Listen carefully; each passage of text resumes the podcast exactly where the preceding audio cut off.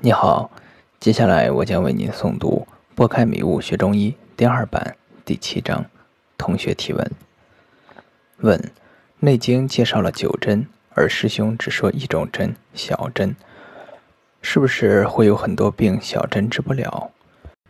答：虽然在《内经》开篇便说古代有九针，但是可以看看整本书。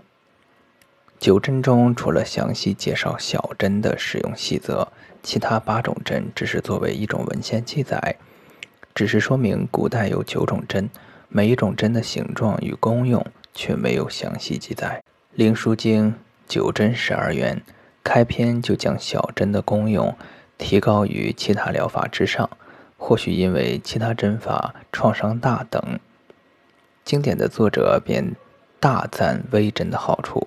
大有取代其他针具之势。于遇物时备毒药，无用砭时，欲以微针通其经脉，调其血气，应其逆顺出入之会，令可传于后世，必名为之法。令终而不灭，久而不绝，易用难忘，为之经济。异其篇章，别其表里，为之忠实。令各有形，心力真经，愿闻其情。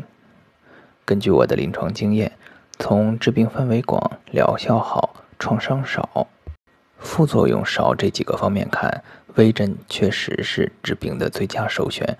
我在临床可以用针治疗内外妇儿各科杂病，均无所束缚。问：您反复说不让我们玄学过多，而且还说。针坏之后的副作用，可是现在大部分医院的针灸科都是把人扎成刺猬一样，全身都是针，也没见到如师兄所言的副作用，为什么？答：针刺取消的一个很重要的因素是针与体内的气发生感应，这个感应的前提是针不深不浅，不左不右，不早不晚，正好扎到了气的基，这个基早了没有？晚了就丢了，追不上；针浅了够不到，针深了就泄了骨气。这个机只有真正懂针刺的医者才能找到，不知道这个机的医生，怎么针也不会刺到。即《灵枢经·九针十二元》所说：“其来不可逢，其往不可追。知机之道者，不可挂以发；不知机道，扣之不发。”因此，若针刺没有得气，即使针再多的穴位，针刺也只会是金属入侵人体的外伤，不会有明显的治疗效果。故而你会看到这些医生玄学再多，也没太大副作用。但是只要医生的针能与体内的气发生感应，并使气按医生的操作调整，就一定要谨慎，千万别把病人的气调乱了。以我的经验。不管怎么强调针刺细节的重要性，以及不重视细节会引起的不良反应，大家总是不能用心记住。待针刺过程中遇到了不良反应，才会铭记于心。通常会在失败几次后深信不疑。我们明白了针刺原理在于调气之后，再看看针刺的起源。如果说针刺起源于古代劳动人民在劳动中误打误撞，我很难相信。因为这种误打误撞又正好撞到气机上的可能性太小了，很多医生针刺像插秧一样，每天针几百根针，却很少能刺到气机上。因此，仅仅通过误打误撞的经验，不可能总结出如此完善而博大的针刺体系。问：师兄如何看待“月生无泄，月满无补，月阔空无滞”的问题？我们总不能在没有月亮的天数里不针刺吧？答：这句话是很有道理的，只是你理解错了。月满无补，并不是说在阴历十五前后针刺，即使需要补的病人也不能用补法，这明显是个错误。我们必须习惯《内经》的思维，《内经》说理总是天人相应，言天即是言人，言人也是言天。天地为大的人体，人体为小的天地。太阳运行对天地的影响是产生春夏秋冬，对人体的影响是生长收藏。所谓春次盈，就是人体处于春相时，针刺盈血。月亮对天地的影响是潮汐起伏，对人体的影响是气血的旺衰。月满的象对应人体就是气血旺盛的象，为脉管充盈的如满月的象；月缺的象对应人体就是气血衰少的象，为脉管干瘪的象。因此，当人体处于气血非常充盛的月满象时，脉象特点为宏大有力。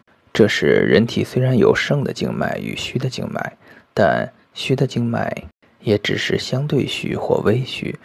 我们不用治疗人体虚的经脉，针刺止泻实的经脉。当人体处于气血非常衰少的月缺象时，人体脉象特点或为浮而中空的上弦月象，或为沉而细微的下弦月象。这时，人体气血非常衰少。虽然有盛的静脉与虚的静脉，但盛的静脉也只是相对实或微实，我们就不用治疗人体盛的静脉，针刺或只补虚的静脉便可。当人体处于气血极度衰少的月空相时，人体已无气可用，就不能针刺了。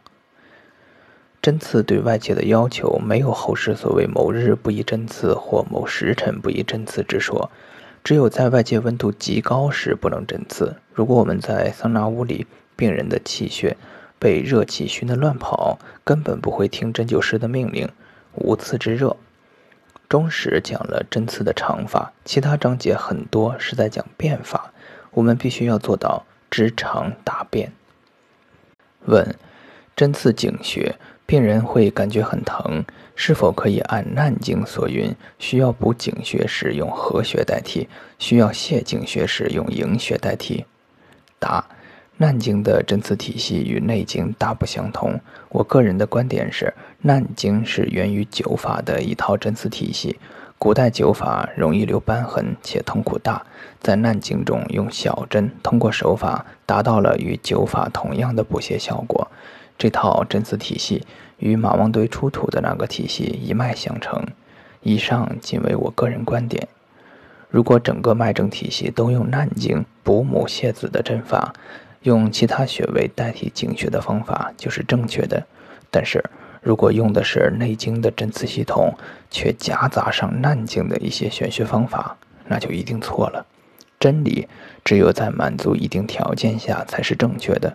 如果选择用内经的针刺体系，则井穴有其不可替代的重要性。井穴是人体穴位中唯一正直直刺可以刺到骨头的穴位，是人体最深的穴位，像井一样深入骨头。其他穴位正确的刺法是刺不到骨的。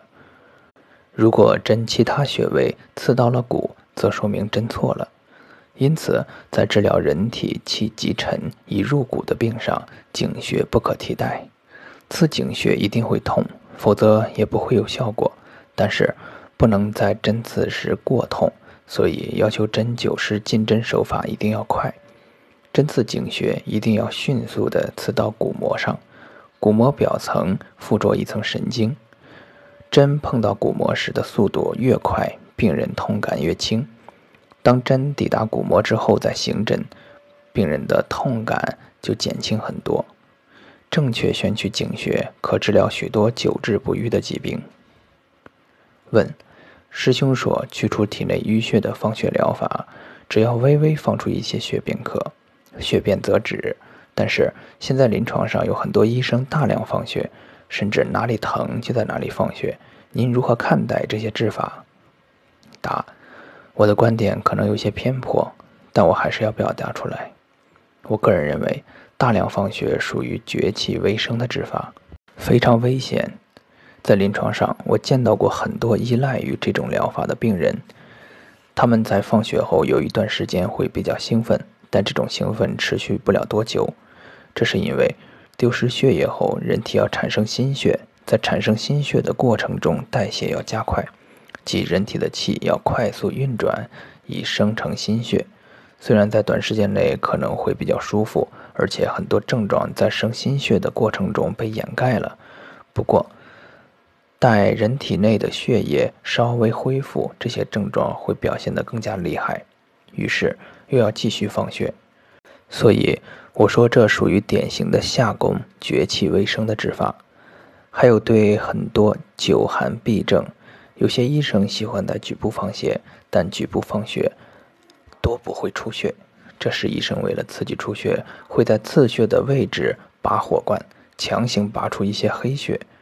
如此泄血虽可以短时间缓解局部的淤堵，但很多久寒痹症本来就是由于气不容引起的疼痛，属于虚症。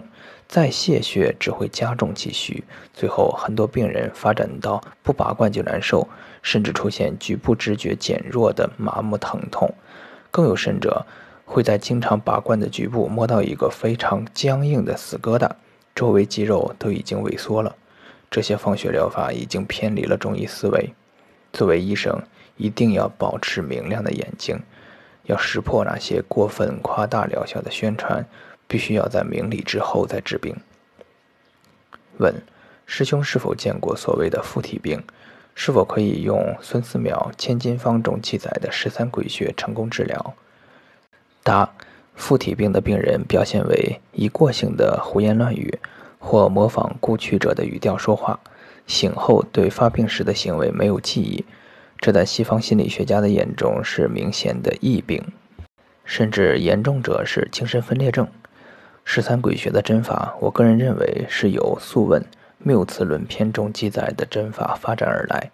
对于这种情志病，就是按照孙思邈记载的沿十三鬼穴依次针刺，没有什么秘诀，只要严格按书中记载操作便可，并在针刺的同时配合心理疏导，一般很快就能治好，且多数不会复发。我曾治疗过多例民间所谓低等动物附体的精神病患者，用西方的心理学分析，这些病人都有一个被压抑的童年，他们的表现实为这些压抑的思想居然爆发的结果。我也曾治疗过民间所谓故去亲人附体的精神病患者，用西方心理学分析，这些病人都是承受过巨大的心理创伤。总之，这些附体现象。都有其心理不健全的因素，但还是有很多解释不了的现象。究竟附体现象的真实原因为何？我希望医者能客观的看待，不要迷信盲从。